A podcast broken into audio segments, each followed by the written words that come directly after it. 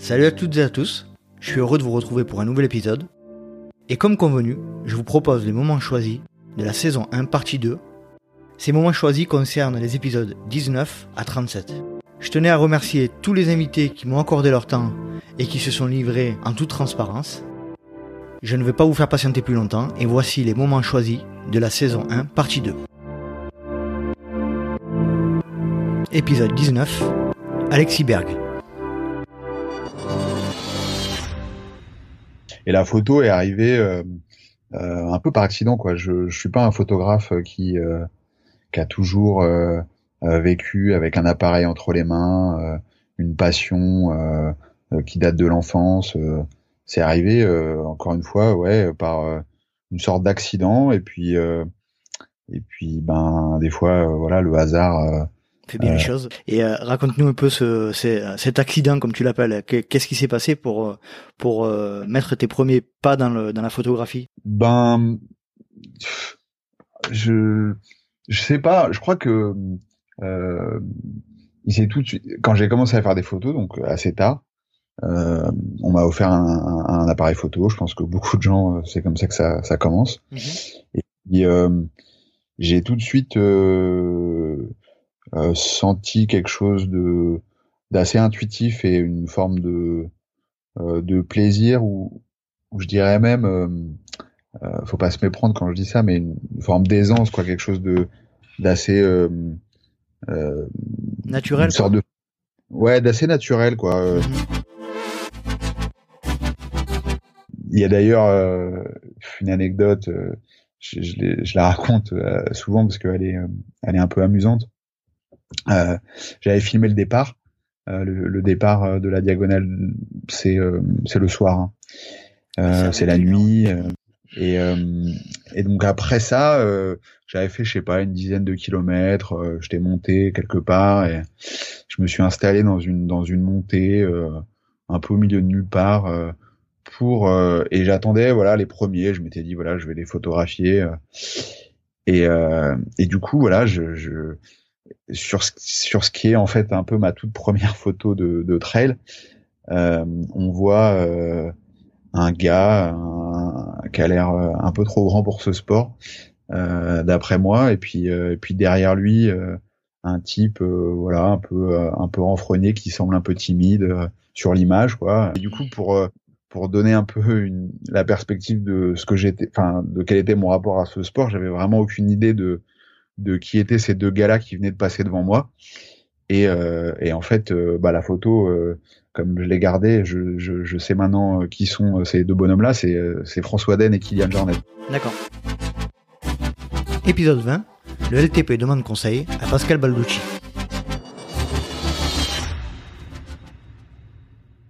Et en fait, si on s'intéresse aux motivations, euh, et, et, ça permettra de répondre à la question, en fait, il y a, il y a énormément de recherches là-dessus, mais il y a deux types de il y a deux grands types de motivation. Ce sont les motivations qu'on appelle extrinsèques et les motivations intrinsèques. Tout ce qui est extrinsèque, c'est tout ce qui va être en dehors de soi. C'est-à-dire, je pratique, euh, voilà, pour la, pour un peu de reconnaissance sociale, peut-être pour gagner des primes, pour qu'on parle de moi dans les journaux, choses comme ça. Et puis, euh, mais c'est pas celle qui nous intéresse nous en tant qu'entraîneurs. Et puis il y a les motivations intrinsèques. Alors c'est celles qui sont euh, notamment les motivations, bah, le plaisir. Je pratique parce que ça me fait plaisir de courir parce que j'y trouve, euh, voilà, pour moi personnellement, et, et là ça n'a rien à voir avec les autres. Euh, j'aime courir tout simplement, ou alors c'est aussi la motivation, par exemple, à l'accomplissement de soi. Je fais ce sport parce que je m'accomplis, parce que j'arrive à me dépasser, parce que voilà. Et ça, c'est des choses qui sont euh, qui sont ancrées en soi, et c'est justement encore une fois sur ces motivations là qu'il faut se baser. Si ces motivations sont pas là, en fait, on s'aperçoit que l'activité, euh, elle s'arrête. Moi, j'ai connu ça avec des athlètes élites, par exemple, mhm. qui, euh, qui, chassaient les primes. alors, je parle pas dans, dans, le milieu du trail, mais dans le milieu de la, la course sur route, il y a quelques années, voilà, les coureurs qui chassent, euh, qui chassent les primes. Si d'un seul coup il n'y a pas de primes, bah, ils sont plus motivés. Par exemple, la course, ça les intéresse plus. S'ils si, peuvent plus gagner d'argent, finalement, la course n'est pas intéressante.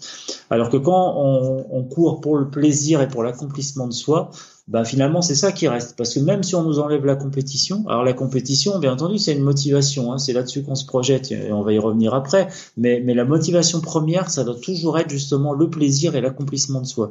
Et même si on enlève la compétition du coup on a toujours plaisir à les pratiquer on a toujours plaisir à se faire du bien dehors à, à voilà à mettre son corps en mouvement. Épisode 21 Fred Bousseau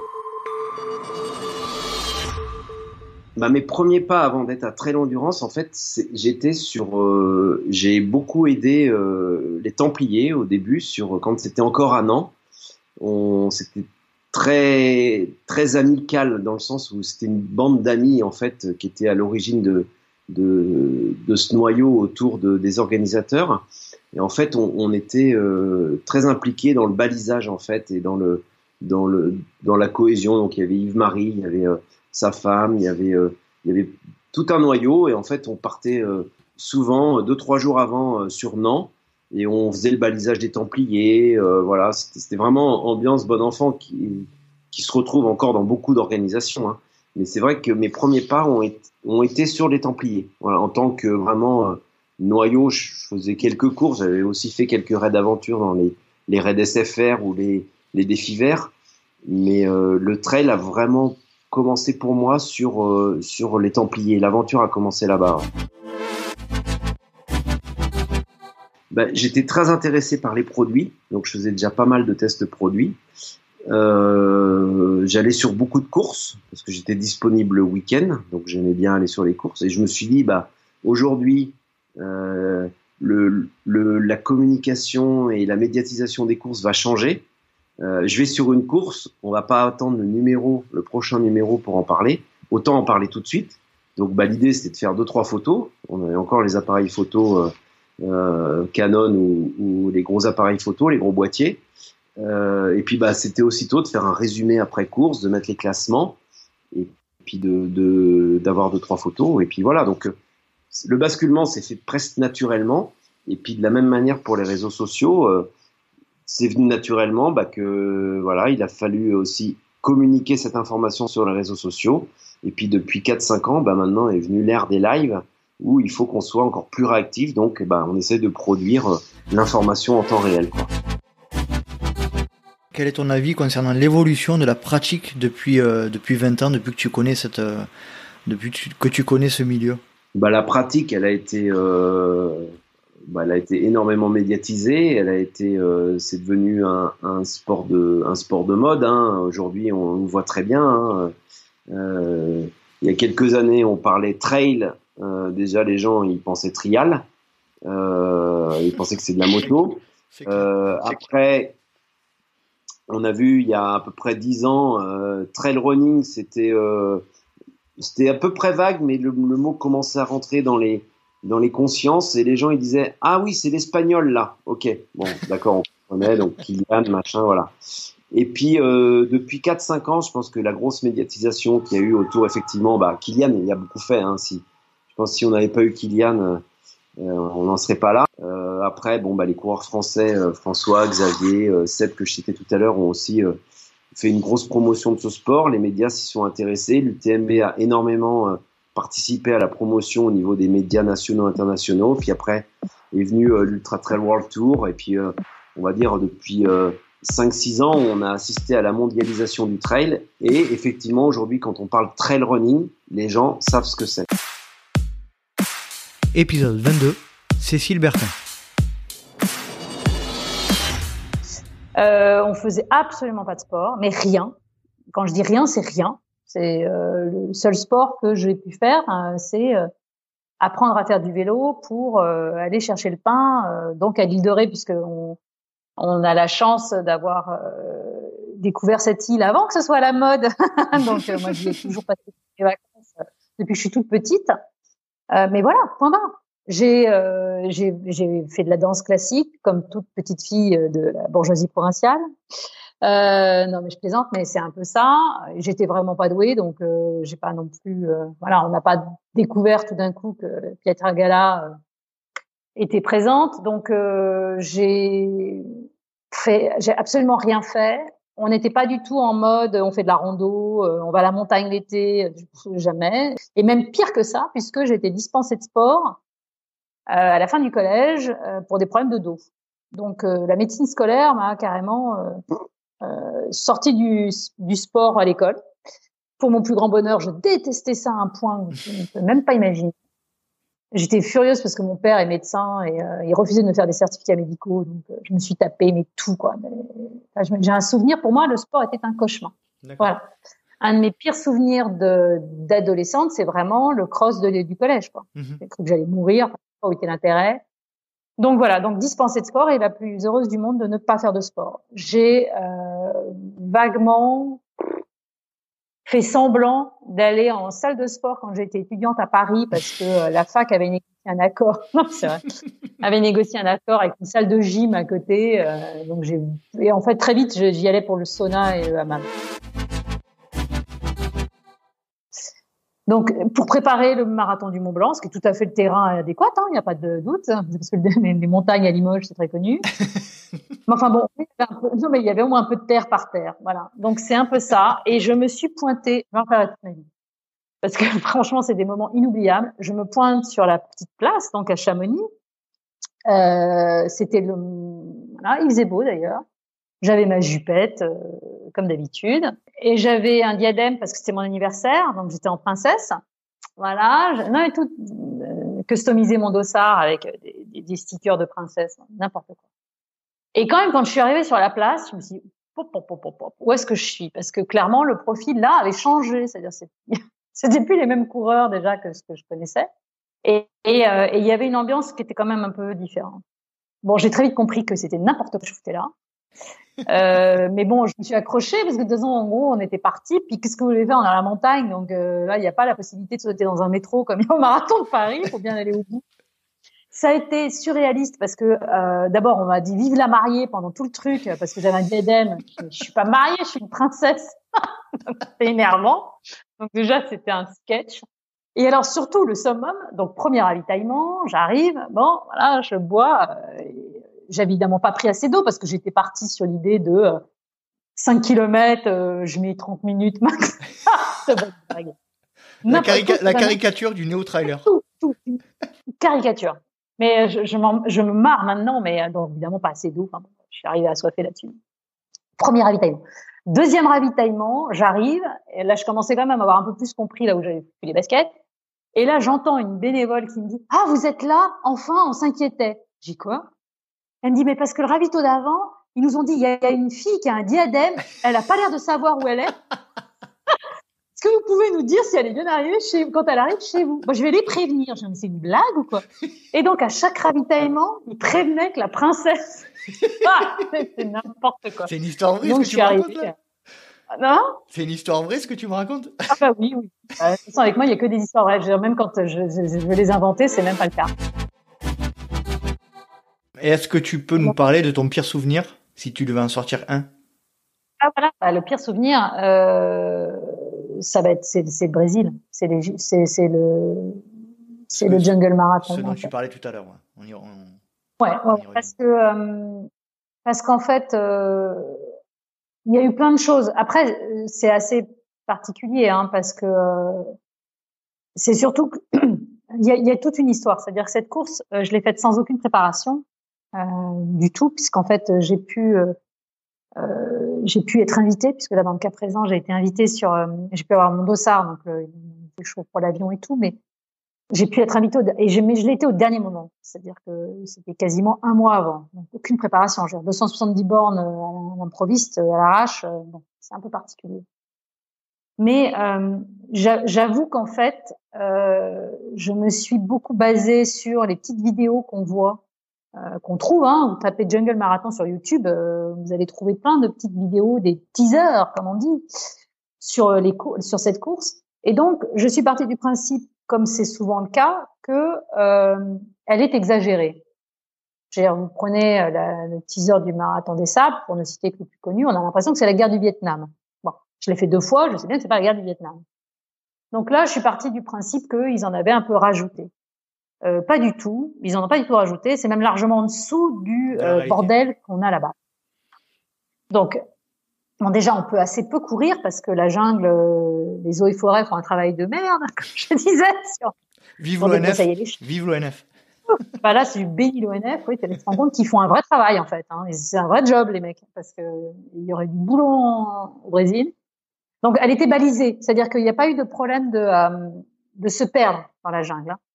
Mais c'est balisé par l'armée, souvent, parce qu'en gros, il n'y a que le droit d'aller là-dedans. Donc, euh, et puis tu passes ton temps à où escalader un arbre, ou passer en dessous d'un arbre, ou machin, ou t'accrocher à une liane pour essayer de passer autour du. Enfin, c'est un truc infernal. Donc déjà, tu peux très peu courir proportionnellement. Déjà, t'as ça. Euh, plus tout, tu te rends compte assez vite à quel point la jungle ne t'aime pas. C'est-à-dire qu'elle te le fait énormément sentir, tout le temps, tout le temps, tout le temps.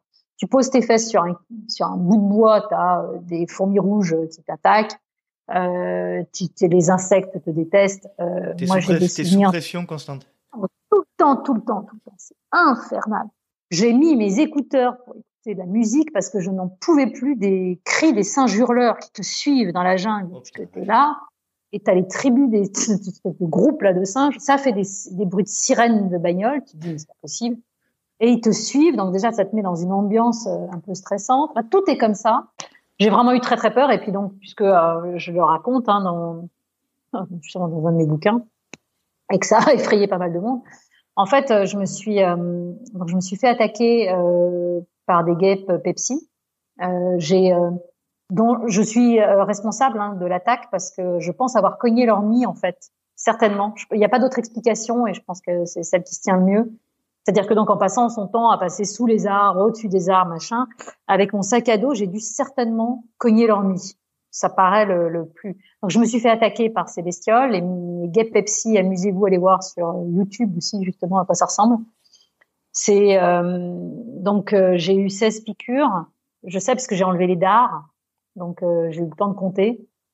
Euh, c'est considéré comme la deuxième piqûre d'insecte la plus douloureuse au monde. Donc euh, une déjà, mais 16 d'un coup. C'est-à-dire que j'ai eu, euh, c'est des sensations inouïes parce que euh, il y a le moment d'adrénaline où on a peur, on se dit il se passe un truc parce qu'on a toutes ces bestioles qui Mm. sont autour de, de vous et puis on réflexe de, voilà. Et puis tout d'un coup la douleur arrive et la douleur a été foudroyante. Ça a été un espèce de truc. J'ai eu l'impression que je prenais feu tellement c'était c'était violent. Et donc j'ai eu le réflexe de me prendre mon eau que j'avais dans mes gourdes pour m'arroser euh, le corps. Donc ce qui est une intelligence rare, hein, puisque se vider de son eau, enfin ne, ne plus avoir d'eau dans la, bon, bref. Alors que vous êtes à, vous savez que vous êtes à 6-7 km du prochain ravitaillement, ce qui est très long dans la jungle quand tu marches Mm. 6-7 km. Donc il y a eu ça, et puis euh, donc il y a eu la douleur à gérer qui m'a vraiment coupé le souffle, qui fait que je me suis assise, et euh, et puis bah, là j'ai commencé à voir que donc je gonflais, et, euh, ben, j'ai des notions de médical quand même, et je me suis dit bon bah je suis peut-être en train de faire un choc anaphylactique, Mm. donc je vais peut-être mourir là. De toute façon euh, j'ai 20 minutes devant moi, les 7 km je vais pas les faire, j'ai rien, j'ai pas pas de seringue, je sais pas ce qu'il faut dans mon sac à dos à ce moment-là. Donc je me suis assise et j'ai attendu de voir si j'allais mourir. Donc ça fait un peu. Et j'ai compté les 20 minutes. Je me suis dit de toute façon si dans 20 minutes t'es pas morte, tu peux y aller. C'est que tu n'auras pas de choc. Donc j'ai commencé, ça a gonflé, gonflé, gonflé. Mais c'est jamais arrivé au enfin au poumon. Donc euh, Épisode 23, LTP demande conseil à Virginie Roux. Est-ce que tu peux nous, lister un petit peu les différents éléments qui constituent les aliments? Bah oui, je vais essayer de vous les lister en étant le, le plus simple, hein, le plus intelligible euh, possible. Donc dans le temps imparti aussi, parce qu'on a une demi-heure, donc ça passe vite. Euh, voilà, merci pour le challenge au passage, Je t'en prie, Nicolas. je t'en prie. Bon, et tu vois, tu, tu peux me couper euh, si, euh, si ça devient un peu trop technique. Alors, déjà, dans les aliments, il y a toujours une partie liquide et une partie solide. Bon, tout simplement, la partie li- liquide, ça va être l'eau. Ça, on connaît bien. L'eau, ça va être, euh, dans les aliments, on va avoir 3%, euh, de 3 à 95%. Donc, des aliments en sec, euh, comme les biscottes, et on va aller jusqu'à la pastèque, le concombre. Pour ça, tout est clair, c'est simple. Mais l'eau, à savoir, c'est un élément qui est hyper euh, important et vital, notamment pour nous les sportifs. Euh, je ne sais pas si tu as déjà souffert de déshydratation. Oui, Oui, comme donc bon nombre d'entre nous, je pense. voilà, c'est ça. Et en fait, on sait que 1% de déshydratation, hein, quand on parle en perte de poids en eau, C'est ça 20, correspond 20%, non Ouais, 1% de déshydratation, ça correspond pratiquement à 10% de performance en moins. D'accord. Donc, on a intérêt de savoir bien s'alimenter euh, et bien boire pour avoir, euh, pour bien pratiquer le sport et pas de souffrir de, de déshydratation. D'accord. Voilà. Donc, dans les aliments, à savoir, il y a de l'eau. Après, il y a une partie solide. Donc, cette partie solide, c'est là où ça devient un peu plus technique. Euh, on a des protéines, protéines ou protides, des lipides, qu'on appelle aussi les graisses, dont le cholestérol, D'accord. les glucides, donc qui sont constitués de, de sucre lent, on va dire, et de sucre simple. Et on a aussi dans les glucides les fibres, mais qui ne sont pas digestibles. Et ensuite, on a les sels minéraux, comme le calcium, le sodium. Magnésium. Voilà, magnésium. Le sodium, ça compose le sel. On sait que le sel aussi, c'est très important. Et on a aussi le fer, donc qui est vital dans notre pratique euh, sportive. Et Mhm. puis, on a les vitamines et les micronutriments comme les antioxydants. Donc là, on est vraiment dans l'aliment, on le décortique, on a, on a vraiment tout ça. Les macronutriments et après les micronutriments. Épisode 24. Corinne Favre. Cette année, je vais avoir 50 ans, con, voilà.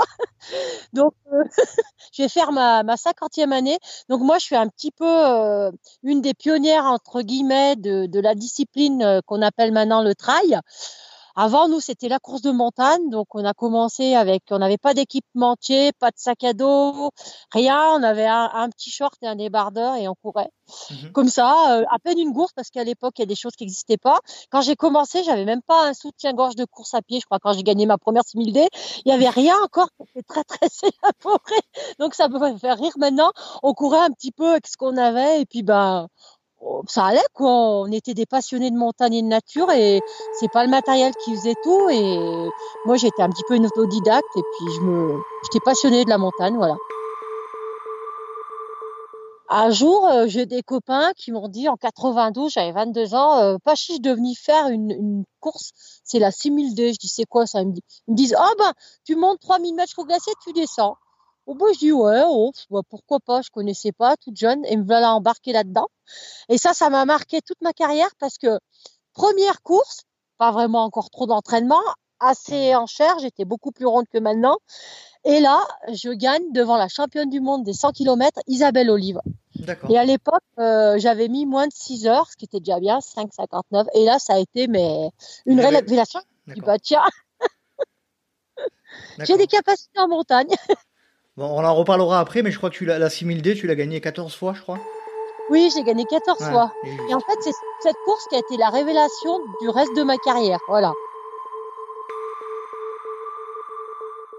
Donc tout à l'heure, tu disais que les, les courses type UTMB, c'était pas trop ton truc. Donc on va quand même Ouais. rappeler pour ceux qui ne le savent pas que tu as, fi- tu as fini première de la première édition de la CCC au scratch devant tout le monde. Est-ce que, Oui. tu peux, est-ce que tu peux nous parler un peu de, de cette course? Voilà, c'était assez rigolo. Bah là, c'était la première édition. Donc, c'était, c'est la CCC, c'est Courmayeur, Champé-Chamonix, c'est la moitié du Tour du Mont Blanc. Donc là, c'était une, enfin, une première édition. Donc voilà. Et bah, il s'est avéré que bah, ce jour-là, je sais pas euh, ce que j'avais mangé ou si j'étais en forme ou pas. Et ça m'a marqué. Il y en a un que ça a marqué aussi, mais s'il va, il va m'entendre le dire, de toute façon, il sera bien obligé. La, la seule femme qui ait battu François Daen, c'est moi. D'ailleurs, il s'en rappelle toujours et il sera pas, il sera pas étonné que je lui rappelle parce qu'en en 2006, François Daen Il est arrivé quatrième, non? Il est arrivé Ouais. quatrième, je crois. et moi, je l'avais doublé. Et je dis, mais qui c'est ce jeune? C'est le dernier que j'avais rattrapé et c'était François Daen. Et d'ailleurs, il s'en souvient toujours comme j'avais rattrapé avant la fin de course. Et il me dit, t'es quand même la seule femme qui m'a battu. Il me dit, ouais, qu'est-ce que tu crois? Aujourd'hui, on a perdu un petit peu de cette entraide. J'ai l'impression que c'est beaucoup plus professionnel, beaucoup plus, Beaucoup, beaucoup plus sérieux. Oui, beaucoup plus sérieux. Et je veux dire, tu peux être sérieux en courant sans te prendre en sérieux. Moi, quand, à chaque fois qu'on m'interrogeait au départ des courses, bon, Corinne, vous voulez faire quoi aujourd'hui? Bah, je dis, oh, bah, j'en sais rien, je parie, on verra bien. Moi, je savais pas si j'allais gagner, si j'allais perdre, si j'allais. Mais en tout cas, j'étais pas coincée. J'étais quelqu'un de nature. Je disais, je pars, on verra bien ce que je fais. Mais aujourd'hui, t'as l'impression que les gens, des fois, ils vont dire un mot au départ, t'as l'impression qu'ils vont perdre de l'énergie. J'ai envie de leur dire, mais souriez, détendez-vous, ça va bien se passer, quoi. Comme à moi, euh, Steph Husson, qui est décédé en montagne, euh, détendez-vous, ça va bien se passer. Eh ben, à l'époque, moi, j'avais pris, euh, j'ai eu un gros accident en 2008 sur le Pumori. Euh, j'ai pris part à deux expéditions. Donc, en 2003, j'étais avec une expé suisse euh, au, au Shoyu. Donc là, c'est pareil, j'ai été malade, j'ai pas pu faire le sommet. On était parti pour faire le sommet, mais sans oxygène. Moi, j'ai dû redescendre à 7006. Et en 2008, on était sur une expédition au Pumori. Et là, je sais pas si vous avez su, j'ai eu un accident. J'ai reçu un énorme bloc en descendant sur la corde fixe. On n'avait pas fait le sommet. J'ai reçu un énorme bloc de glace euh, sur moi. J'ai lu ça. C'était sur la partie, euh, c'était un, Himalaya côté euh, Népal. voilà, côté Népal au Pumori en redescendant mm. sur la corde fixe qu'on avait fixée, il y a un énorme bloc qui s'est détaché de la montagne et qui m'a happé là de plein fouet. Donc moi j'ai eu pneumothorax, j'ai eu côte cassée, j'ai eu œdème facial, j'ai eu plexus brachial, j'ai ma main droite qui j'ai les nerfs qui ont été tout touchés. Donc à des fois les trucs très très précis, mm. j'ai du mal à les faire. Ça fait une dizaine d'années. J'ai été opérée à Katmandou par un, un professeur euh, indien dans un, hôpital pour européens. Ouais, je reviens parce que j'aurais pu passer. J'ai pris un, un, énorme bloc de glace, la taille d'un fauteuil et voilà. et après, c'est le Népalais ouais, qui m'a redescendu dans son panier à porteur jusqu'au camp de base. Et là, euh, j'ai été pris en main parce que là-bas, l'hélicoptère vole pas tous les jours. Et là, il a pu voler et puis ils m'ont administré les soins. Voilà. D'accord. Mm. On va profiter de cette expérience euh, dramatique, mais euh, euh, qui heureusement s'est bien terminée, pour parler un peu de sécurité en montagne. Qu'est-ce que tu qu'as-tu retiré de cette expérience? Qu'est-ce que tu aimerais faire passer comme message par rapport au trail et à la montagne? Bah, je veux dire, faut quand même faire attention parce que maintenant, je vois que de plus en plus de records aussi se font en partant de Chamonix avec les baskets. Hélas, on voit quand même des gens qui sont très très bons physiquement, qui grimpent très vite, mais c'est pas des montagnards. Mmh Et je pense qu'il faut pas négliger, l'équipement, les conditions météo. Il faut quand même bien euh, tout prévoir à l'avance, voir ce que pensent les guides. Euh, il y a de plus en plus de trailers qui veulent un petit peu imiter euh, Kylian, que, bah, que je connais, je connais sa maman. Et là, s'il n'y a pas trois Kylian sur Terre, sûrement, enfin, je veux dire, euh, attention, la montagne, ça reste la haute montagne, c'est le monde de l'altitude, donc il y a des crevasses, il y a des dangers objectifs, et il n'y a pas tout le monde qui est capable de faire ça. Donc, je veux dire, euh, faut pas mélanger les deux. Tu vas en haute montagne, bah, tu prends l'équipement qu'il faut, hein, piolet, crampons, baudrier, et tu t'équipes mmh. pour la haute montagne. Et pour ceux qui savent pas, euh, mais Kylian est un, et Kylian, enfin, je le connais pas personnellement, mais c'est un vrai montagnard. Oui, oui, oui. Moi, je le connais. Il connaît excessivement bien la montagne. Voilà, moi j'ai habité un petit peu côté espagnol là-bas et son papa avait un, gîte. Mmh Sa maman, elle est prof. Je connais bien ses parents et c'est vrai que lui, depuis petit, la montagne, c'est quelqu'un, il n'y en aura pas deux comme lui, des, des Kylian. Je suis désolée de dire ça, mais mmh il est extraordinaire. Voilà. Épisode 25, Gilles Bertrand et les Templiers. Et puis, euh, dans, dans, dans, VO2, en fait, on a, on a popularisé euh, au départ par les deux grands articles que nous avions réalisés sur la, sur la Western et le Leadville, on a fait connaître le trail. Et là, des, organisateurs français se sont emparés de l'idée. C'est euh, donc Agigondas, donc Frédéric Boucher qui a créé le grand raid d'Antel Ventoux. Et un jour, il me téléphone, il, il organise une course qui était une course un peu terroir découverte du vignoble au pied du, du Ventoux. J'avais même fait un sujet chez lui. Et euh, il me dit voilà, tu as parlé d'un truc euh, qui me. Nous, on, peut faire ça chez nous. Est-ce que tu peux m'expliquer? Donc, je l'avais rencontré et je lui ai expliqué comment ça se passait un trait. Et lui, donc, il avait créé le raid, le raid Dantel Ventoux. Donc, je dis bien raid parce qu'à l'époque, on disait pas du tout trail. Hein. en fait, on faisait grandes, les premières grandes épreuves euh, organisées en France se sont appelées raid parce que il y avait donc à La Réunion, le grand, le, raid de, La Réunion, voilà, qui avait pris le mot raid, dans les Pyrénées aussi. Puis aux États-Unis, le, mot trail était peu utilisé finalement, puisqu'on préférait dire euh, euh, endurance run, 100 miles, endurance run. C'était plutôt le titre mhm. euh, générique pour appeler une épreuve de trail. Voilà, quelques épreuves secrètes mhm. en France. Et moi, il y, a, il, y a il y, a, quelque chose qui se passe dans, dans, ma vie familiale. Je vais adopter une, une petite fille au Tchad, Anaïs, qui avait deux mois.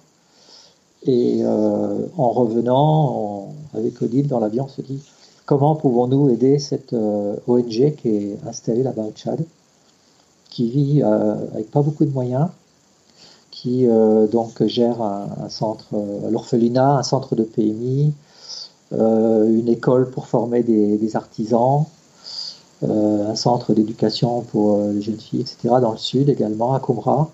Que, que pouvons-nous faire? Et c'est là qu'on on décide d'ouvrir le tiroir, de ressortir le dossier euh, de, l'épreuve euh, que nous souhaitions faire à, à. Et puis là, le, projet prend forme, on réfléchit un peu plus à ce que doit être l'épreuve. Alors on enlève le vélo, on enlève les chevaux, et euh, on, s'inspire plus de ce que de ce que ce qu'ont fait les, Américains avec leur trail, c'est-à-dire s'ancrer dans une histoire, c'est-à-dire de partir soit d'un sentier historique ou s'accrocher à l'histoire pour raconter, pour raconter également une histoire, pour témoigner sur du patrimoine. Mhm. Et c'est pour ça que nous allons sur euh, le Larzac et, et, que la première édition, 95, propose un circuit qui, euh, grosso modo, fait le tour des cités templières. Ça, c'est une grande étape de notre vie, évidemment. D'accord. Et c'est à, ce, moment-là qu'est décidé le nom et le, et le thème du, de la course. J'aimerais revenir sur le, le Templier de l'année dernière et sur son annulation euh, en rapport avec les, les, fameuses conditions météo. Est-ce que vous pouvez nous parler un petit peu de, de cette annulation-là? Bah, euh, je, oui, c'est vrai, je me suis beaucoup expliqué euh, là-dessus, c'est normal. Mais comme je l'ai répété plusieurs fois, une annulation, il faut l'avoir intégrée avant. C'est-à-dire, quand on organise, bon, nous, on organise à notre, à notre échelle. Hein. on n'est pas à SO, on n'est pas le, le, CIO, on est quelque part, on est, on est même si l'événement est important dans l'univers du trail, on est, on reste des organisateurs modestes. Mhm. Donc, euh, mais malgré tout, euh, on se doit, quelle que soit l'importance de l'épreuve, être en capacité de d'intégrer le fait euh, qu'on puisse être contraint d'annuler. Voilà, ça, c'est donc ça. Chaque année, vous pensez à cette donnée-là. Donc euh, pour moi, au fond de moi, je l'avais en moi ça. Je savais qu'un jour. C'est déjà arrivé? Non. C'était la première fois? Même aucune alerte, euh, aucune alerte, aucun, questionnement. Mais euh, au fond de moi, je savais qu'un jour, je serais obligé d'appuyer sur le bouton rouge. Hmm. C'est stop. Alors après, comment cela s'est déroulé le, Nous avons des, des bulletins météo qui sont très imprécis mais ça, on le sait. Euh, c'est une donnée constante.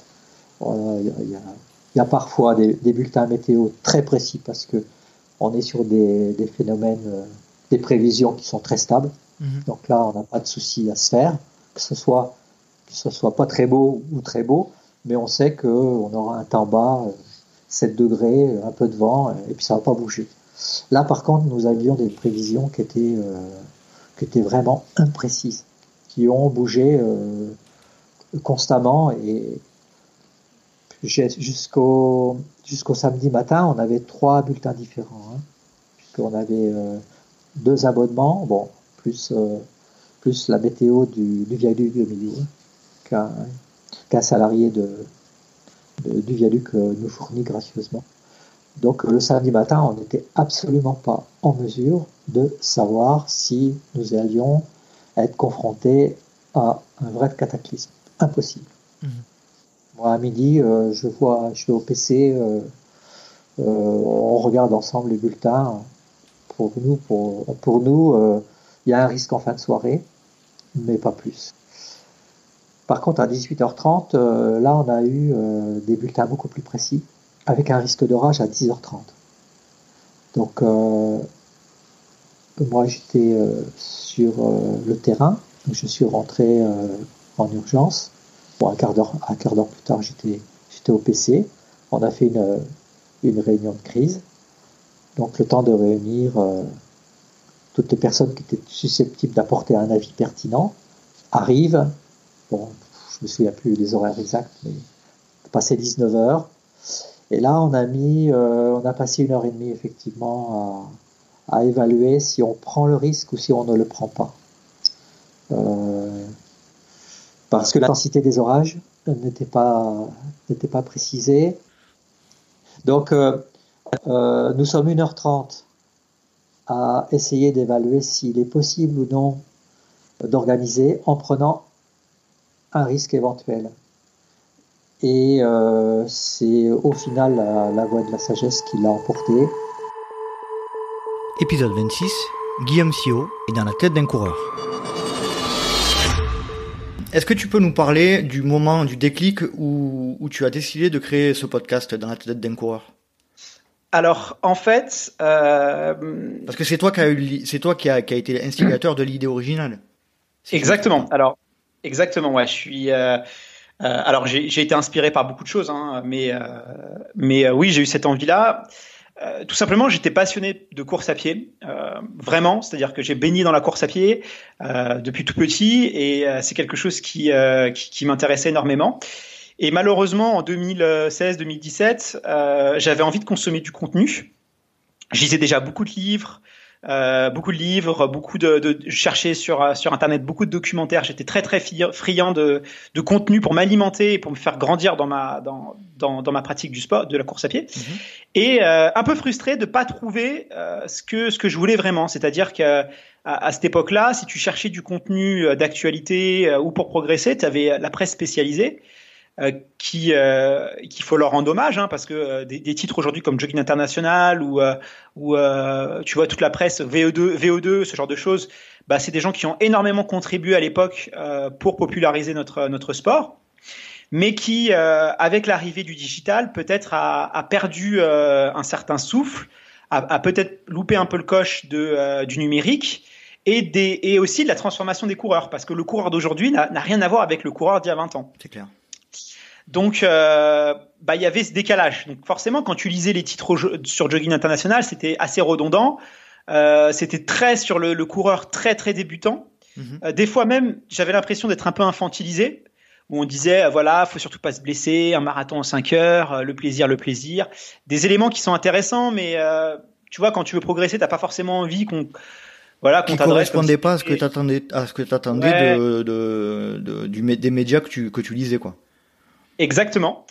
Et euh, après, tu avais Internet, tu avais YouTube, mais les codes de YouTube, c'est très... Euh, alors les 10 erreurs à ne pas faire, euh, ou des choses un peu, euh, tu sais, de derrière les fagots, euh, un peu provocateur. il faut, il faut le repos, c'est ce qui va vous faire progresser. L'entraînement, c'est ce qui va vous faire dégraisser. tu vois, des choses qui sont mmh. très faits pour attirer le clic, hein, parce que c'est, c'est les, les, créateurs de contenu s'adaptent au, au, code du média et le code de YouTube, c'est souvent ça, même si ça évolue mais c'était ça. C'est très cliché en euh, fait, très cliché. Ouais, c'était très cliché et puis euh, très 10 minutes, 11 minutes. Tu te rends compte finalement que euh, il faut attendre 6 minutes pour vraiment avoir quelque chose qui aurait pu être dit en 2 minutes quoi. Mhm. Donc de la frustration, de la frustration de pas trouver ce qui me correspondait vraiment en tant que coureur. Donc je me suis dit bah comme je travaille dans les médias et que je connaissais aussi un peu les codes, je me suis dit bah écoute si ça n'existe pas, tout simplement crée-le, fais-le. Puisque tu parlais, euh, on en parlait un petit peu euh, juste avant l'enregistrement tous les deux. Euh, alors, en toute sincérité, je suis un peu mal placé pour parler puisque le, le podcast que, j'anime est revendiqué 100% trail, donc c'est peut-être, je suis peut-être pas la meilleure personne pour en parler, mais je pense qu'il y a quelque chose qui tient à cœur, c'est l'aspect communauté et l'aspect clivage entre courses sur route, trail, etc. Est-ce que tu peux nous parler de ton point de vue par rapport à ça? Alors en fait, tu as, choisi l'aspect communauté que j'adore et tu as l'aspect communautaire que j'aime moins, mhm. en fait. Euh, ça, c'est quelque chose que j'ai constaté, c'est-à-dire que malheureusement, on est un peu comme ça en tant qu'humain, c'est qu'on a tendance à vouloir créer. Euh, on, a, on est un peu tribal en fait, tu vois, dans mhm, notre approche. Humainement, on est assez, on est assez tribal. On aime bien les groupes, on aime bien les communautés, on aime bien les cases, on aime bien les étiquettes. Et euh, et finalement, le revers de ça, c'est qu'on a tendance un peu à se renfermer sur soi-même. Euh, et, et c'est quelque chose qu'on constate et qui malheureusement peut-être est, est, en tout cas c'est mon point de vue à moi. Hein, c'est ça c'est hyper personnel. Hein, je, j'ai mhm. pas la, je dis pas que c'est ça, j'ai pas la science infuse, c'est que mon ressenti hyper perso. Mais malheureusement, euh, il y a de plus en plus de groupes, de communautés qui euh, se referment sur eux-mêmes. Et je pense que c'est dommage parce qu'aujourd'hui, euh, tu, tu, vois, la, cette, cette, cette, nouvelle génération de coureurs, elle, elle, va arriver que vous le vouliez ou que vous le vouliez pas.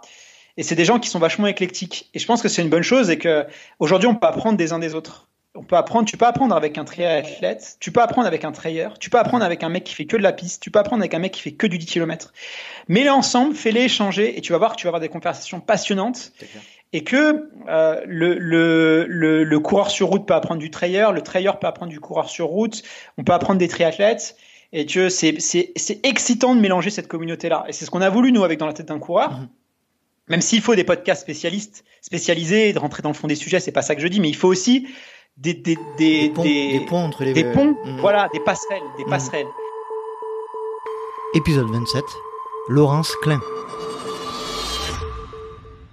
Et en, et en 2004, euh, euh, un athlète, euh, Pascal Fétizon, qui était en équipe de France déjà de 100 km, euh, m'a dit Laurence, il faut que tu tentes euh, la sélection pour, pour, les, pour une sélection pour les championnats du monde de 100 km. 100 km, pour moi, c'était quelque chose de juste. tu avais déjà fait des marathons? J'avais déjà fait des marathons et j'avais un record et je tournais régulièrement en, en 2,48 quand même, donc j'étais sur du 15 à l'heure euh, régulière, en 2,48. Donc euh, bon, je gagnais, euh, je gagnais quelques marathons. Hein. J'étais, mmh j'étais une bonne, très bonne régionale, voire interrégionale à ce mmh niveau-là. Euh, surtout dans, dans, dans, ces années euh, de 48, euh, voilà, c'était, c'était régulier.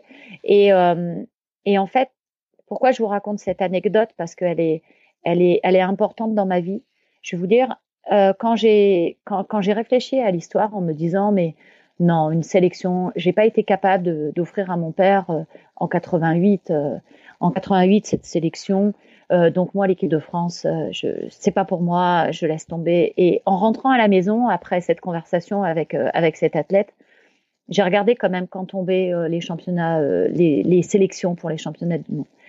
Et c'était le, le 20 juin 2004 et le 20 juin 2004, en face euh, de, ce de cet agenda, de ce calendrier, c'était quand même la fête des pères. Et donc, je me suis dit, à titre posthume, c'est le moment de, de, de recommencer mhm. et d'offrir cette, euh, cette possibilité d'avoir cette équipe de France et, euh, et ce maillot bleu-blanc-rouge que mon père rêvait tant quoi, pour que je porte. Et du coup, parce que tout petite, c'est vrai que euh, je, je, je regardais euh, euh les matchs de foot et autres. Euh, mon père m'avait habitué à, à, ce bleu blanc rouge et, et de lorsqu'il y avait l'hymne l'hymne française euh, de, de, chanter de chanter la Marseillaise et autres. Donc je suis quand même issue d'un d'un milieu sportif quoi avec des valeurs des valeurs patriotiques sportifs ouais. Mmh. et d'être toujours derrière cette équipe de France. C'est pour ça que peu importe euh, quelle que soit la discipline, le sport, euh, à chaque fois qu'il y a l'équipe de France, je serai toujours derrière. Je, c'est très important pour moi euh, d'avoir d'être en appui de l'équipe de France. Mais du coup, en 2004, je me suis dit, bah, je vais tenter ces championnats de France de 100 km. Donc, je me suis entraînée euh, assez fort euh, avec mon entraîneur euh, de l'époque, Gilles Roca. Et, et à titre posthume, j'ai eu cette sélection au championnat du monde. et donc j'ai pu offrir à mon père cette sélection. Et après 2004, eh bien, ma carrière internationale a commencé. Et donc ensuite, j'ai enchaîné et je suis championne de France de trail TTN euh, en 2010. Donc, je vais faire euh, les championnats du monde de trail avec euh, l'équipe en 2011 ou avec Maude. C'était sur, sur, des, formats de, des, formats de combien le, championnat du monde? Alors, c'était un format de 70 km. 70 km au Connemara avec 3000 mètres de dénive. D'accord. Donc avec Maude Gobert. Et là, avec Maud Gobert, qui hmm. à ce moment-là est, championne du monde de trail, et, euh, et euh, Aurélia Truel. D'accord. Hmm. Où on gagne, euh, où on gagne par équipe, et c'était juste formidable. Ouais. Hmm. Raconte-nous un peu plus en détail ce, championnat du monde. Ah, ça, ça fait partie. alors, c'est c'est marrant parce que ce championnat du monde fait partie de mes de mes de mes meilleurs souvenirs et euh, de mon pire souvenir en trail. c'est un mélange des deux. Alors, euh, raconte-nous. Pourquoi le pire souvenir? Le pire souvenir en trail parce que euh, parce que voilà, euh, on fait le championnat, euh, on pense qu'il y a 1500 mètres de dénive, mais on avait regardé le dénivelé, c'était sur un aller-retour et, c'était l'allée qui faisait 1500 mètres de dénive. Donc, j'avais pas pensé qu'il y avait les 1500 mètres du retour, qu'allait être très très dur.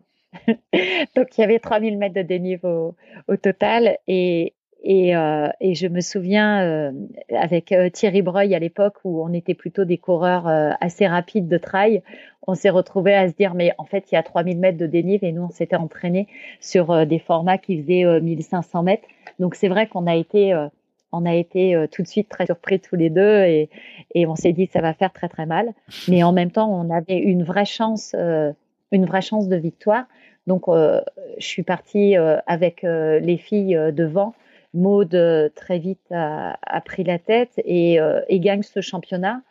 Et, euh, et Aurélia était plutôt très bien et finit troisième du championnat. Moi, je bataillais derrière à la cinquième et sixième place. Et, en fait, bah, comme ça se passe sur trois athlètes pour remporter, euh, bien sûr, quand on en a une qui est devant, une qui est troisième, euh, la sixième, bah, elle a la pression euh, de la médaille par équipe qui peut se jouer sur sa place. Mmh et, et, moi, en fait, on est dans le Connemara. Alors, quand on dit le lac du Connemara, c'est bien les lacs du Connemara parce que je pense que j'ai jamais vu autant de lacs et de tomber dans, dans les mares et, et, et, les marécages de, de, de ce Connemara je cours, euh, je confonds euh, les balises en rouge et les moutons euh, qui avaient des points rouges. Je voyais les balises bouger. C'était un truc de, de, folie ce qui se passait lors de ce championnat. Et il y a un moment donné, je me trompe de parcours et j'arrive au milieu d'une ferme. Alors moi qui aime les animaux, je veux bien, mais lors d'un championnat, c'est juste terrible. Donc je suis dans un cul-de-sac, je suis au milieu d'une ferme et là je me dis ah non, non, non, mais la victoire peut pas se jouer. C'est, c'est juste moi euh, qui suis en train de faire tout rater. Et là, il reste euh, à peu près 15 euh, kilomètres et je suis en pleurs parce que je sais que je suis en train de faire perdre la médaille, la médaille d'or mmh. par équipe, quoi. Mmh et tout repose sur moi et je vois au loin deux Italiennes qui me sont passées devant et je me dis ça y est, j'ai perdu quoi, j'ai perdu, j'ai perdu la, j'ai perdu la médaille. Mhm. Et je me dis non, les, filles, euh, les filles, elles font le travail devant et, et c'est pas possible quoi. Et, et je bataille mais comme une dératée pour aller les, les rechercher, mais tout en pleurant, en me faisant mal, en tombant. Euh, euh C'était terrible comme comme course, mais vraiment terrible. Et, euh, et même en le racontant, euh, j'en tremble encore. Et, je reviens, je reviens, euh, je reviens sur elle. Je finis sixième et, on gagne par équipe. Mais je, mets des, lustres à m'en remettre de cette victoire. Mais c'est quand même une victoire qui nous a permis d'avoir notre petite étoile de championne du monde par équipe. Épisode 28, Charlotte Fumard. Mon oncle qui courait un petit peu me dit mais Charlotte, tu devrais, tu devrais faire du trail, tu devrais tester. Je lui dis ah bon, mais c'est quoi le trail? Je connais pas. Il me dit tu sais, en fait, c'est simplement c'est de la course à pied euh, dans des sentiers en pleine nature. Ah ouais, d'accord, d'accord. Donc je me suis inscrite à un trail à Combronde à l'époque. C'était, enfin, c'est toujours le trail Émilie qui est assez connu. Euh, et, euh, et c'était un 22 km, je crois. Et j'ai adoré. Et après, ça m'a plus forcément quitté. Est-ce que tu peux nous parler de ton meilleur moment? Le meilleur moment, c'est quand je suis arrivée, euh, quand, quand, je voyais cette victoire, ben, la victoire au Festa Trail. Pour moi, ça, ça a été le, mon plus beau moment, mon, mon plus beau souvenir en trail, c'est celui-là. C'est de, de, de, faire son premier trail long, mhm. de se dire que jamais on va terminer, et finalement d'arriver première. Pour moi, c'est c'était comme euh, ça a été le plus beau moment, euh, on va dire, de ma vie de sportive, quoi, vraiment. Épisode 29, Romain Adam et Run Motion Coach. Donc euh, avec Guillaume, on est originaire de à côté d'Annemasse en fait en, Haute-Savoie. Je, précise que je précise que Guillaume est ton frère jumeau. Exactement, on est on est des frères jumeaux. Peut-être qu'on en reviendra après, plus tard dans le dans, l'épisode. on est donc originaire de, Haute-Savoie, côté d'Annemasse, pas très loin des montagnes. Et donc, depuis tout petit, on est habitué à, randonner. pour ceux qui connaissent la région, autour du Maule, autour du Salève, mais aussi pas très loin du Mont Blanc. Et quand on était petit, on allait beaucoup avec notre grand-père randonner sur les chemins autour du Mont Blanc. Donc, en, anecdote, que, que, je peux raconter. Euh, avec Guillaume, quand on était à l'âge de 7 ans, on avait fait le, le refuge de Tétrousse euh, sur le, chemin du Mont Blanc. Et c'est ça qui nous a donné l'envie de faire euh, le plus possible de montagne, de s'évader, aller parfois aux champignons et puis, et puis s'approcher des, des, sommets. Et je crois que cette passion-là, elle nous a un petit peu quittés pendant quelques, quelques années à, l'adolescence et puis après euh, pendant les études. Et puis on a eu cette envie de, revenir euh, près de nos racines. Et je crois que cette, cette passion-là, elle est importante pour nous, elle est vraiment ancrée euh, dans, dans, notre pratique et, et dans notre vie. Est-ce que tu peux nous parler un petit peu de ta première course et de tes premiers pas dans cette communauté que tu connaissais pas? Donc c'est la première course que j'ai faite, c'est avec euh, François, un collègue qui m'avait initié justement à midi. Et il m'a emmené euh, vers une course à côté d'Albertville, qui était une course non chronométrée. Et donc, euh, donc pour moi, c'était parfait. C'est déjà un concept quand tu viens de la piste et de la route. c'est ça. C'est ça. C'était c'était 20 km. Et et là, j'avais, j'avais pas ma montre, euh, je l'ai suivi, j'ai, j'ai fait mes, ravitaillements, etc. avec les, raisins secs. Euh, j'ai trouvé ça vraiment sympa. Et puis euh, à la fin, ben, il y avait, pas de podium, rien. Il y avait, à manger. J'ai, j'ai adoré cet état d'esprit. Et c'est comme ça que je me suis dit que j'aurais envie de faire, faire plus de trail. Est-ce que tu peux nous parler de l'application, des premiers temps de la de l'imagination entre vous par rapport à ce projet-là et, les premiers temps dans le développement Tout à l'heure, je parlais de mes collègues qui m'ont euh, incité, ou en tout cas encouragé à faire, du trail. Euh, je dois aussi un petit peu les remercier puisqu'ils euh, me demandaient des conseils pour progresser en course à pied. Et, en fait, on s'est rendu compte avec Guillaume que ses amis ou, ou, ses collègues, on leur donnait quelques séances clés pour progresser. Par exemple, faire un peu de fractionné pour améliorer sa vitesse, pour améliorer sa résistance. Mhm. Et le fait d'avoir ces, ces, quelques séances-là, ça leur euh, procurait euh, ben, déjà des progrès, mais aussi beaucoup de plaisir, puisque ça leur permettait de varier leur entraînement. Et donc à ce moment-là, euh, Guillaume qui était à Boston et, et, moi à Annecy, on avait ben, de plus en plus de, de proches et, et, de collègues qui nous demandaient ces conseils-là. Et on s'est dit, il y a une certaine similitude les gens ont besoin d'un plan d'entraînement pour, euh, pour progresser, pour, euh, ou tout simplement atteindre leur objectif, même finir un, finir un premier marathon, euh, finir euh, un 40 km en trail, ça nécessite euh, un entraînement qui est adapté. Et puis c'est pas parce qu'ils avaient ce plan d'entraînement que pour autant ils, le suivaient. Alors ils avaient besoin du coup de soit de coups de fil de notre part, soit d'échanges par, par WhatsApp et c'est comme ça qu'on a eu l'envie de créer une application qui intègre le meilleur des plans d'entraînement, mais aussi ses interactions avec un, avec un coach euh, digital. Et donc, euh, c'est comme ça qu'on a eu l'envie de créer Run Motion Coach. Épisode 30, Greg Volé. Tout à l'heure, tu parlais de la, communauté du VTT et de, de son effondrement, entre guillemets. Euh, D'après toi, qu'est-ce qu'il faudrait faire dans le trail running pour éviter que ça se reproduise? Alors c'est important, c'est de, de, rappeler justement euh, ce qui s'est passé dans le monde du VTT. -hmm. Comme je le disais tout à l'heure, au début, on était euh, sur euh, des, des, courses qui faisaient presque 50 km, entre 40 et 50 km, et qu'il y avait entre 1 et, et 3 boucles maximum. En 1996, il y avait les Jeux olympiques d'Atlanta et euh, la fédération a, a décidé euh, d'intégrer en fait le, le, VTT cross country au JO.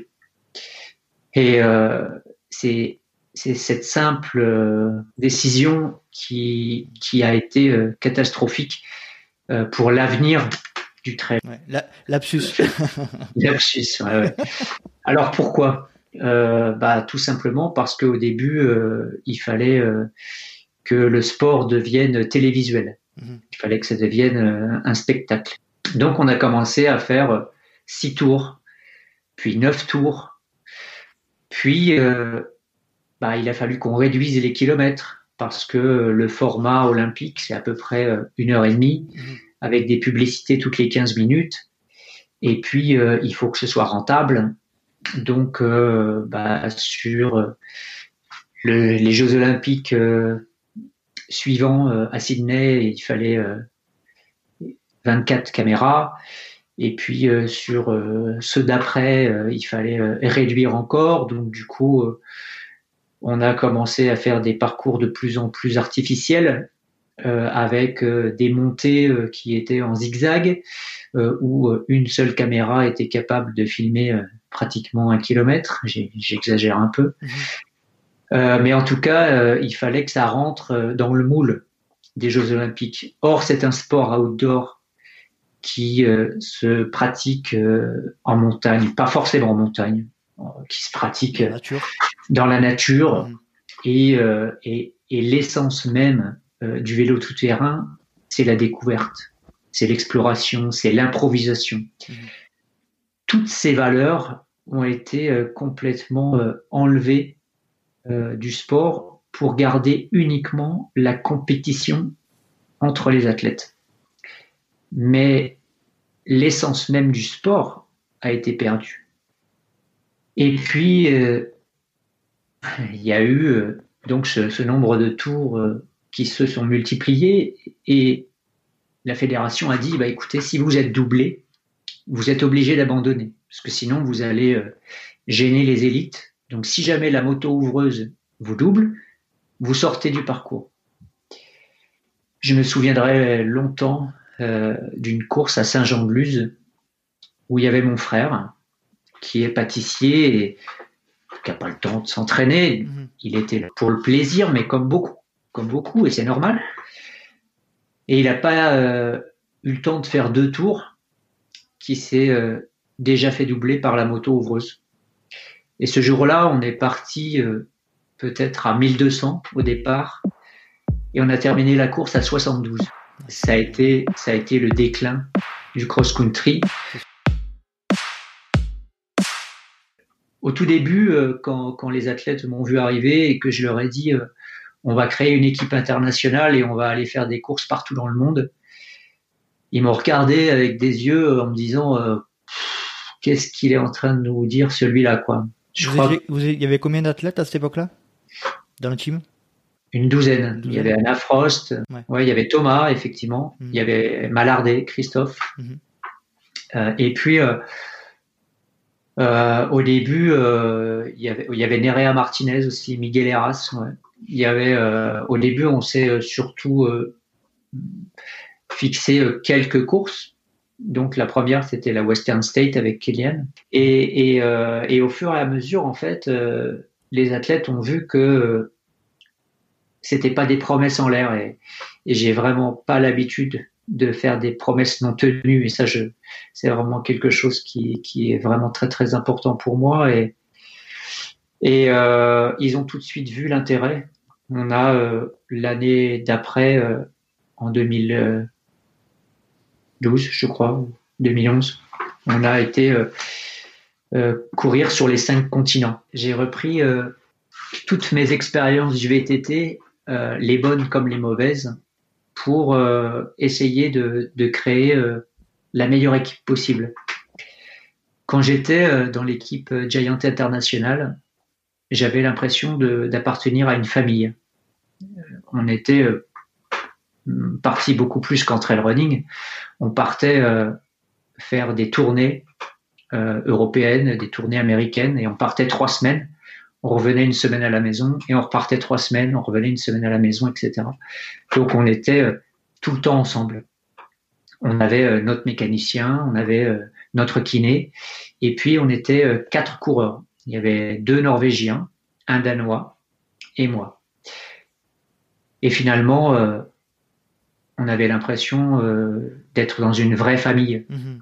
Et, et d'ailleurs, mon fils a le prénom de, du danois, de l'un d'eux, Lenny. Tellement, euh, tellement, on était proches comme des frères. Mhm. Et, euh, et quand je suis arrivé euh, chez Salomon, je savais que c'était la première chose à faire, c'était de, de, créer cet esprit de famille qui allait en fait nous unir de manière très très forte et qui allait perdurer dans le temps. Épisode 31, Nathalie Mauclair. Euh, alors mes premiers pas dans la course à pied, euh, bah, ça a démarré un 31 janvier 2009. Donc où je fêtais euh, le nouvel an avec des amis et c'est euh, un ami donc euh, de, de, longue date qui s'était mis à courir et qui avait fait quelques marathons qui me dit bah, j'ai j'ai calé un marathon pour pour 2010 et je pense que tu as du potentiel vu ce que tu avais fait il y a 10 ans en VTT si tu te mettais à courir je suis sûre que tu arriverais à faire quelque chose je lui dis ah bon, tu crois euh, quoi, pas très convaincu. Et euh, en fait, euh, il m'avait déjà sollicité, je lui avais dit non les autres fois, et là, je lui dis pas non. Je pense que le champagne a un peu aidé. et, et je lui dis c'est où? Alors il me dit le Mont Saint-Michel. Comme j'habite au Mans, je me dis ouais, c'est pas très loin. Euh, et après, je lui dis c'est quand? Et quand il me dit euh, c'est le 9 mai 2010, euh, et le 9 mai c'était le jour de mes 40 ans, euh, j'ai accueilli ça comme comme un défi, bah, quelque chose d'assez magique et de me dire waouh courir le jour de mes 40 ans, ouais chouette quoi. Mhm. Et en fait, je me suis accaparée comme un défi. Et donc, bah, mes premiers pas, bah, c'était c'était pour préparer ce, ce, ce marathon. Donc, euh, moi, j'y connaissais rien, donc euh, j'ai regardé sur internet euh, les plans d'entraînement, tout ça. Et puis après, j'ai pris des conseils auprès de Dominique Chevelier. Et puis, bah, après, j'ai évolué dans, dans ce milieu-là. Alors moi, j'ai une question que je me pose. T'habites en Sarthe et comment, et comment tu fais pour gagner ta première diagonale et habiter en Sarthe? Ben, J'ai couru. Alors, euh, je pense que j'en avais très envie.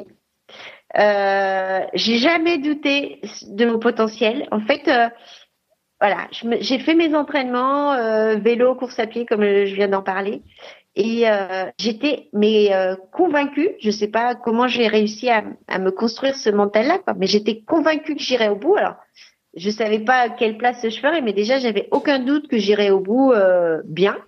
Mhm. Et effectivement, ça s'est déroulé, euh, ça s'est déroulé comme ça, quoi.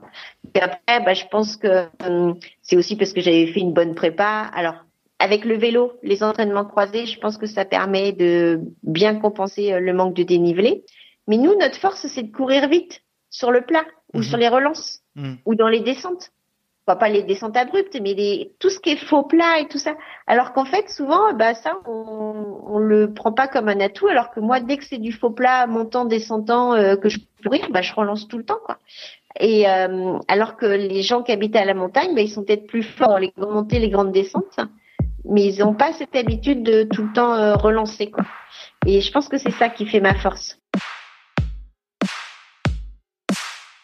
Est-ce que tu peux nous parler de ton pire souvenir en course ou en trail, si c'est possible? Euh, C'est sur le un des premiers ultras que j'ai fait au Japon, sur le mont Fuji. Ouais. Le tour du mont Fuji, donc euh, euh, ouais, je, je me souviens plus quelle place il avait, mais c'était un des premiers ultras que que j'ai fait et et en fait, bah, le Japon, ouais, c'est quand même il y a quand même bon c'est loin euh, il y a une culture qui est très différente. Il y a aussi autre chose à appréhender euh, en dehors de la course.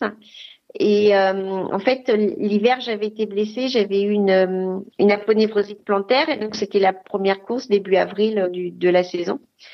Et je prends le départ. Et en fait au bout de 30 km je commence à avoir des ampoules sous les au niveau des talons. Mm-hmm. Euh, et donc, euh, bah, je, je m'arrête. J'emmène toujours euh, les petits nécessaires pour soigner mes pieds. Je me soigne, en tant qu'infirmière, je me soigne les pieds. je continue et bah, en fait, je, je, cours pas très bien. mon mari, dès le 60e, me dit ça sert à rien, arrête-toi là. Et moi, je lui dis, on n'a pas traversé toute la planète pour que je m'arrête au 60e. vu que beaucoup, je suis moins concentrée sur ma course, je chute, je me fais une côte, je me casse euh, ou je me fais une côte, euh, voilà. donc ça va encore moins bien. Et en fait, j'abandonne au 120e kilomètre. Euh, mais il en restait encore il en restait encore 40 puisque mhm. c'était un ultra euh, et après je me dis bah oui je me suis euh, infligé euh, des douleurs de la souffrance une côte cassée parce que hum, j'avais je m'étais un peu entêtée et ouais courir un ultra avec des grosses ampoules dès le 30e kilomètre c'était c'était un peu déraisonnable. Épisode 32 Bob Crowley et Litra est-ce que vous pouvez nous expliquer ou nous raconter vos, vos premiers pas dans, le, dans la communauté du, du trail running? Oui, c'était en 1989 et à vrai dire, cela impliquait deux coureurs et un cheval. C'est une discipline que nous avons ici aux États-Unis appelée Ride and Tie, devenue une discipline internationale dans laquelle chaque équipe est constituée de deux concurrents. Le premier court dans un premier temps, le deuxième étant à cheval. Ce sont des trails d'en moyenne 35 à 50 miles. Le cavalier part devant, parcourt une certaine distance, puis attache le cheval à un bosquet ou à un arbre pour son coéquipier, descend et commence lui-même à courir, tandis que son coéquipier récupérera le cheval, le montera, dépassera son équipier pour aller attacher le cheval plus loin, et ainsi de suite. C'est une discipline fantastique et c'est comme ça que j'ai découvert le trail. Et beaucoup de trail runners à Auburn en Californie pratiquaient également le ride and tide. Et c'est comme ça que m'a été soumise l'idée que je pouvais également courir sans le cheval. Et c'est comme ça que j'ai commencé le trail à proprement parler, euh, en compagnie de certains des concurrents euh, du Ride and Tie. Et c'était euh, au milieu des années 80. Vous avez une grande expérience dans cette pratique. Quelle a été pour vous votre plus grande première course en trail running? Une très bonne question. Probablement la toute première, on est toujours marqué par la première fois. Uh, C'était une course qui s'appelait à l'époque le Cool Canyon Crawl, qui s'appelle désormais Way to Cool. C'est une course qui est assez proche d'ici, un trail de 50 km. Un ami m'avait persuadé de le faire et je n'étais pas du tout préparé. Il faisait froid, il pleuvait, il y avait beaucoup de boue et j'ai fini dans un état lamentable. Mais j'ai terminé la course et euh, j'ai véritablement eu ce sentiment d'accomplissement et c'est à ce moment-là que j'ai su que j'étais mordu. J'avais attrapé le virus du trail et je n'ai jamais quitté la discipline. C'était en 1990 et je ne me suis pas arrêté depuis. Et quel est votre avis concernant l'image que nous avons euh, de l'ITRA euh, en France? Eh bien, euh, je sais que si vous prêtez attention à qui étaient les membres fondateurs de l'ITRA lors du meeting initial de Courmayeur en 2012, vous noterez que la plupart des participants, ainsi que la plupart des membres fondateurs, étaient français il est donc assez peu surprenant de voir que l'intérêt et la connaissance de ce qu'est l'ITRA euh, est plus importante en France qu'ailleurs dans le monde. Bien évidemment, euh, Michel est français, donc le projet a été mené par les Français et euh, on a conservé sa forme, les statuts ainsi que la formation reflètent clairement cela.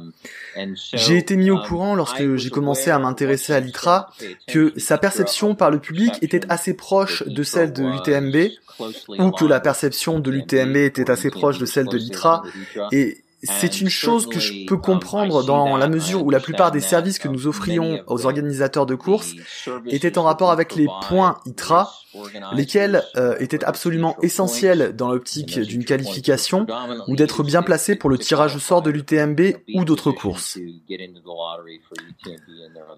Même chose pour l'index de performance qui permet d'évaluer ou de classer les athlètes qui pourraient participer à l'Ultra Trail World Tour, qui fait également partie du groupe UTMB. Je peux donc comprendre que l'opinion publique puisse avoir l'impression que l'ITRA soit une sorte de prestataire de service auprès de l'UTMB, mais ce n'est tout simplement pas le cas. J'y suis toutefois sensible et l'une des premières choses qu'on a voulu mettre en place euh, a été de rendre nos activités à l'ITRA beaucoup plus transparentes.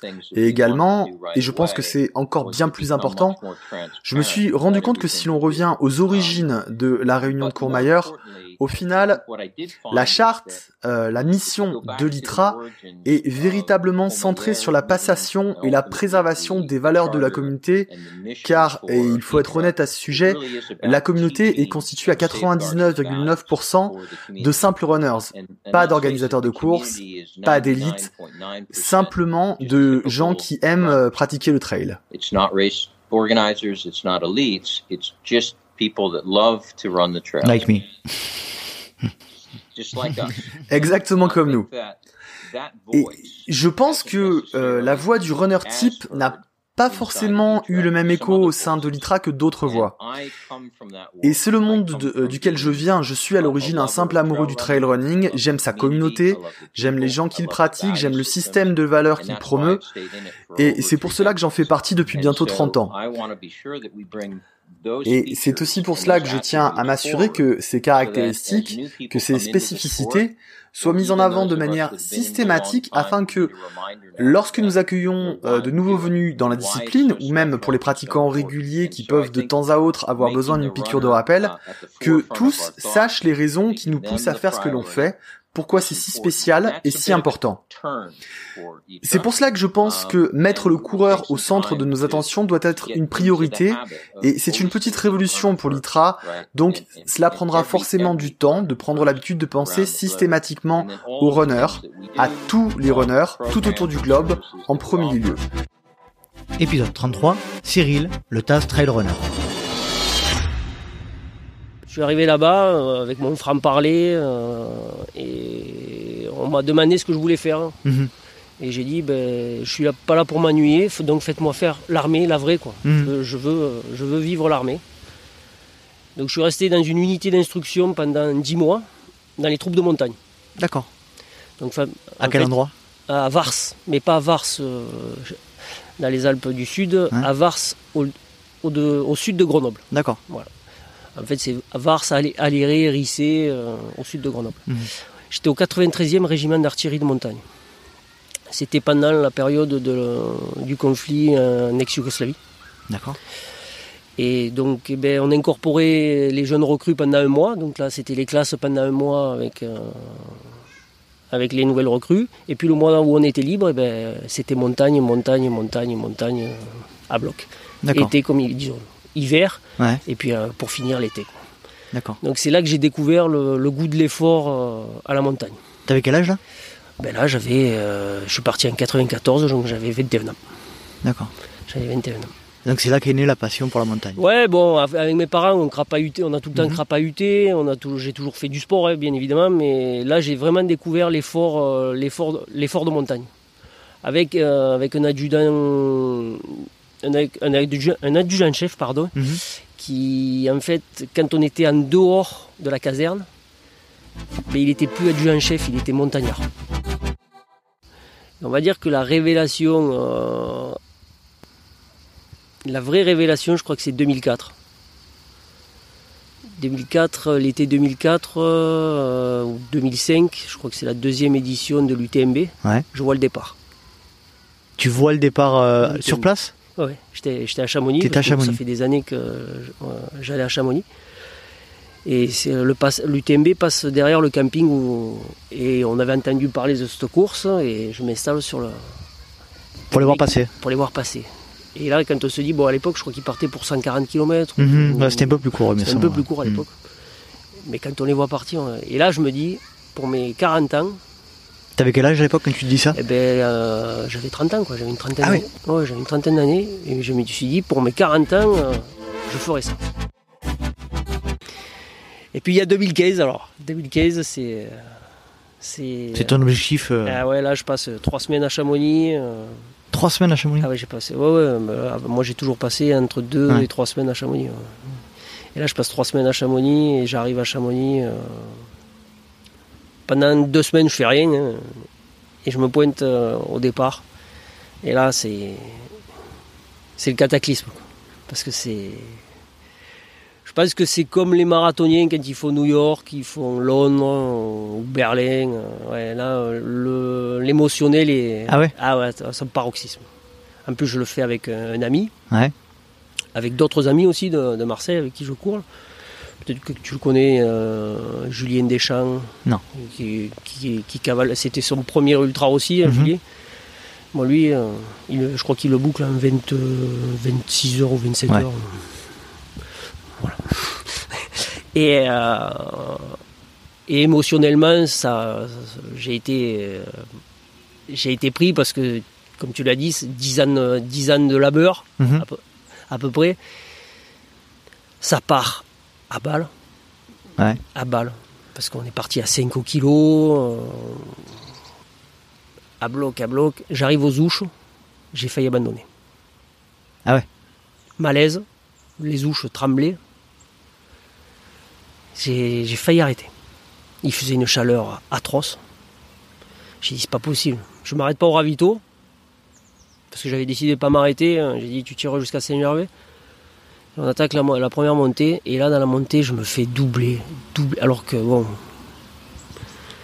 euh, Normalement, je suis pas très bon descendeur, mais à monter, euh, Mhm. c'est- compliqué. Et je me fais doubler. Et alors là, le moral, bing, bing, bing. Donc, commence à, disons, le, le- le- le jour commence à, à tomber et je bascule sur Saint-Gervais et tu as une, tu as une balise. Je crois que si on regarde sur euh, Live Trail, je dois être euh, sur les 2700 ou 2500 qu'on est au départ, euh, je dois être 2000 centièmes. Ah ouais. Je suis au fond du fait tout. Au fond du fait tout. J'arrive. Je à- rigole, mais- Non, non, mais non, non, mais tu peux en rigoler Compliqué. parce que j'arrive au, mais, mais au fond du fait tout. J'arrive à Saint-Gervais, je suis un peu limite. Et avec Live Try, euh, en fait, euh, le ravitaillement des contaminements joie, je suis hors, hors barrière. Avec Live Try, je suis hors barrière. Avec le, avec rythme et la prévision de Live Ouais. Drive, tu, te fais, tu te fais sau- je, sortir. je- je saute, à- je saute à- au contaminement joie. J'arrive au contaminement joie avant la barrière, on va dire euh, peut-être 20 minutes ou 15 minutes avant la barrière. Donc ravitaillement rapide parce que en fait la barrière te prend à la sortie. Mhm. Et après tu pars euh, direction, euh, comment on appelle, euh, le, le col du bonhomme. Et là bizarrement ça revient. Ça revient euh, un petit peu, tu, as- tu- descends le col du bonhomme, euh, tu repars, ça va à peu près, tu redoubles un peu du monde, mais il fait nuit, donc euh, le, rythme est, le rythme est bon. Et à 6h du matin, j'arrive en haut du col de la Seigne. Alors c'est magnifique, hein. 6h du matin, le jour se lève, au fond, tu es en Italie. quoi. Mhm. Sauf que j'avais fait mon calcul sur une, un vieux tableur Excel, et en fait, cette année-là, ils, avaient, ils ont rajouté un truc. Ils ont rajouté un truc qui s'appelait les pyramides calcaires. Parce qu'en fait, à l'époque, euh, ils- l'UTMB ne faisait pas 10 000. Il leur manquait 400 mètres ou 300 mètres. Et ils nous font passer par les pyramides calcaires. Et les pyramides calcaires, c'est un chantier. Il n'y a pas beaucoup qui y sont passés depuis, depuis 2015. Ils n'ont pas, euh, je crois Mhm. qu'ils y sont même pas passés cette année encore, disons l'année dernière. Les cailloux des calanques, c'est un truc, mais là-haut, c'est des blocos. Ah bon Ah il y a des trucs, euh, voilà. Bon. Tu y passes un temps fou. Mais un temps fou. un temps fou. Il y a 400 mètres de dénivelé. Je crois qu'on a mis 2h30 ou- pour monter et descendre. Ah ouais. Ah, c'est garnage. Et garnage. Et j'arrive au lac Combal. Et là, c'est l'apocalypse au lac Combal. Il y en a de partout. De partout. Et les gens, euh, au ravitaillement, ils te disent euh, Je crois que cette année, ça va frapper sévère. et moi, je, je vois ma montre, je n'étais pas bien. quoi. Et je repars. Monte, euh, tu montes et après, tu attaques la descente sur Courmayeur. Et là, à Courmayeur, pareil, comme j'avais fait un mauvais calcul, je devais euh, théoriquement, euh, la barrière horaire, j'avais calculé dans ma tête, elle était à midi à Courmayeur. Et en fait, avec mes prévisions de descente, le temps qui me restait, j'ai dit, euh, je vais pas y arriver. quoi. Et là, le, moral a plongé, mais sévère. Et puis, il se passe un phénomène euh, bizarre. Je ne sais pas si tu as remarqué, mais je cours avec deux, deux gris-gris sur, J'allais te, j'allais te poser la question en fin de, en fin de, de- en fin d'épisode, mais vas-y, vas-y, euh, tu, tu peux y aller. je cours avec deux gris-gris. En fait, ces deux gris-gris, c'est euh, mes enfants, en fait, Ouais. qui me l'ont donné quand j'ai fait euh, mon premier 5 km, Mhm. au départ de mon premier 5 km. Donc, ils ont vécu tous mes ultras jusqu'à l'UTMB. Sauf que j'avais Mini sur, un- sur un côté et Mini, elle, elle- elle parlait avant. Mais comme elle a subi euh, déjà euh, les Templiers, elle avait pris 18 heures la pluie, elle parlait plus. euh, Mini. et à ce moment-là, dans la descente de Courmayeur, elle me parle. C'est pas Elle reparle. Mais j'ai rien fait. Elle me dit, euh, comme aurait pu te dire ta fille euh, ou ma fille, je t'aime, ou elle dit I love you. Et je dis, c'est pas possible, je continue et elle reparle. Alors, soit j'ai halluciné, Ouais. ou soit c'est réel. Et là, bizarrement, un flash, je regarde ma- mon, mon papier et il me dit, mais c'est à 13h que tu dois arriver à Courmayeur. Et là, je regarde l'heure et je dis, mais c'est bon, tu as une heure d'avance. Et je repars. Et j'arrive à Courmayeur. Bon, Courmayeur, j'arrive à, mi- à midi, il faisait une chaleur accablante. Ouais. Et bizarrement, ma fille avait décidé de faire le ravito. Et euh, j'y reste trois quarts d'heure dans le ravito. Je mange même pas, j'étais, j'étais pas bien. Je, je, je repars et, et là je dis, bah, de toute façon maintenant c'est fini, c'est les barrières qui t'élimineront. On est quasiment à la mi-parcours et euh, dans ma, dans ma tête je me dis c'est les barrières horaires qui vont te, qui vont te, te Mhm. virer. Quoi. Et je pars et là il faut monter, euh, faut monter à Bertogne et, et je pars et bizarrement les sensations reviennent. J'étais pas fatigué mais et les sensations là elles arrivent. Épisode 35, Harry Ratira Onana. Donc 2017, j'ai l'impression que c'est un peu l'année charnière, charnière où tu où tu voilà. où tu tu découvres le trail. Alors tu peux m'expliquer un peu Alors, cette période ouais, là En fait, je l'ai- découvert en fait parce que euh, c'est pour en revenir justement à l'association. hein, en fait, donc euh, jusqu'à 2007, hein, j'ai couru régulièrement avec des collègues. Et en fait, euh, il y avait une boutique de comment dire, une boutique de running, hein, jogger pour à Mulhouse qui, a- qui avait ouvert. Si tu veux, tous les jeudis soirs, en fait, il y avait euh, donc ils avaient une team hein, et il y avait euh, un athlète de, de leur team, hein, donc euh, Ali, hein, pour pas le citer, hein, donc c'est euh, lui il animait en fait tous les jeudis, ce qu'on appelle les jeudis d'Ali en fait. Les jeudis d'Ali en fait c'était quoi? C'était une séance de côte, donc on partait de la boutique et lui en fait c'est lui qui animait cette séance et en fait moi j'avais en passant un jour devant ce magasin j'avais euh, j'avais vu qu'en fait il, il commençait à enfin il faisait il proposait ses séances et euh, en fait, j'avais essayé une fois et, et en fait, c'est en rencontrant bah, Ali que voilà, il, donc en, en échangeant avec lui, que, donc lui, il me disait qu'il faisait beaucoup plus de trail. Et un jour, bah, il, il avait proposé une, une sortie trail et en fait, je me suis greffé à une sortie. Puis c'est là où j'ai commencé, à- voilà, où je me suis rendu compte que putain, c'est, c'est pas mal. Comment tu comment tu l'as géré cet abandon après après coup? Alors, j'ai pas fait la meilleure des. si tu veux, c'était très dur. euh, Surtout que j'étais avec un copain, lui donc lui qui avait fini. hein. Euh, lui, il avait pas fini. Et euh, donc, ça a été dur pour la première semaine, mais en fait, euh, je je supportais pas finir sur un échec. Et en fait, alors j'ai peut-être pas fait la meilleure des choses, mais en fait, deux semaines après, en fait, c'est pour ça que je me suis inscrit en fait sur le. Je me suis lancé sur le l'Infernal Trail des Vosges, en fait, qui une course pas de, de chez moi. Et euh, c'était pas la meilleure des choses, hein, parce que bon, j'étais j'étais euh, j'étais allé voir mon ostéo euh, donc après la course hein, une semaine.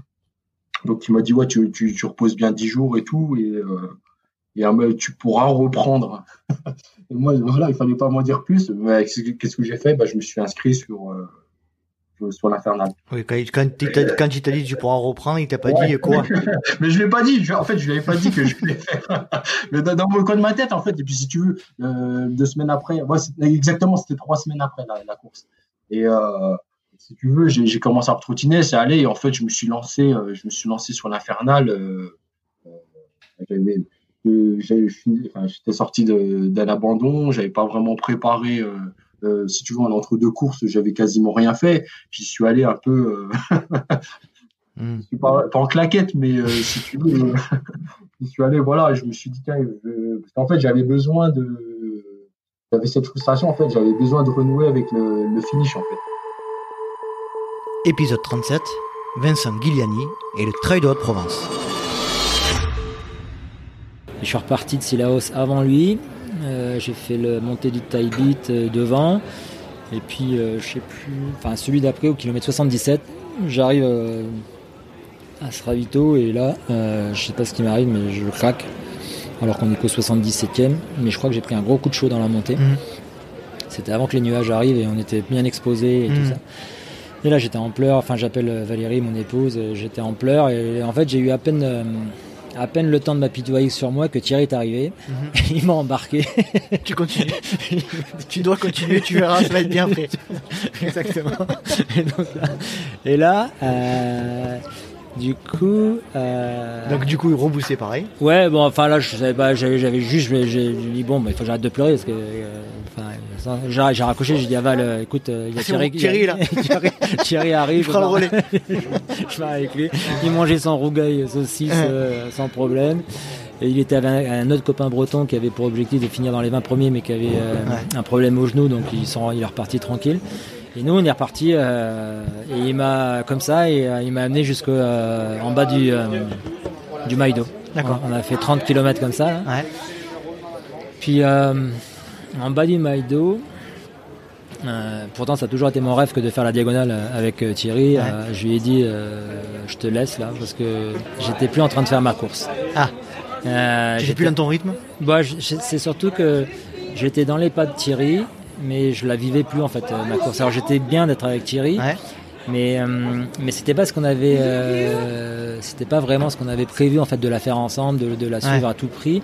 Et moi j'étais venu euh, la faire plutôt avec euh, avec mon épouse qui faisait l'assistance.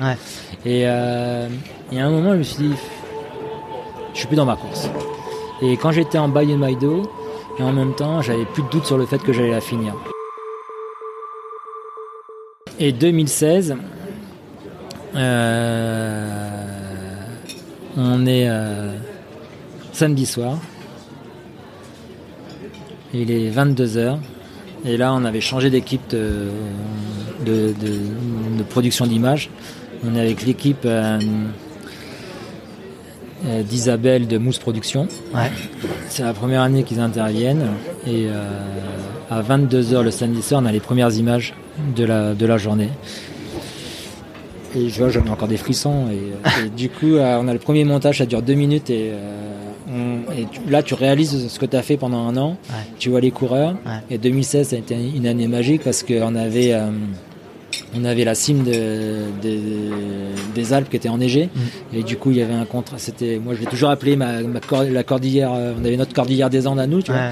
Et quand tu vois. Euh, les, enfin, ce que tu as fait, les, les, images des, des, coureurs qui sont dans la montagne de Lure, et tu en as un qui se pose sur ce qu'on appelle la fenêtre, parce que ça te, en fait, c'est un endroit avant la dernière arête sommitale où tu descends, tu as un plat, tu as, l'arête sommitale, et tu as, 1000 mètres de gaz dessous, tu as la, vue sur la vallée du Jabron, et en même temps sur l'arc alpin, et tu as le mec qui se pose, il arrive de la combe, il sort, il se pose, il regarde. Je crois que j'ai vu cette, image, elle me parle cette image.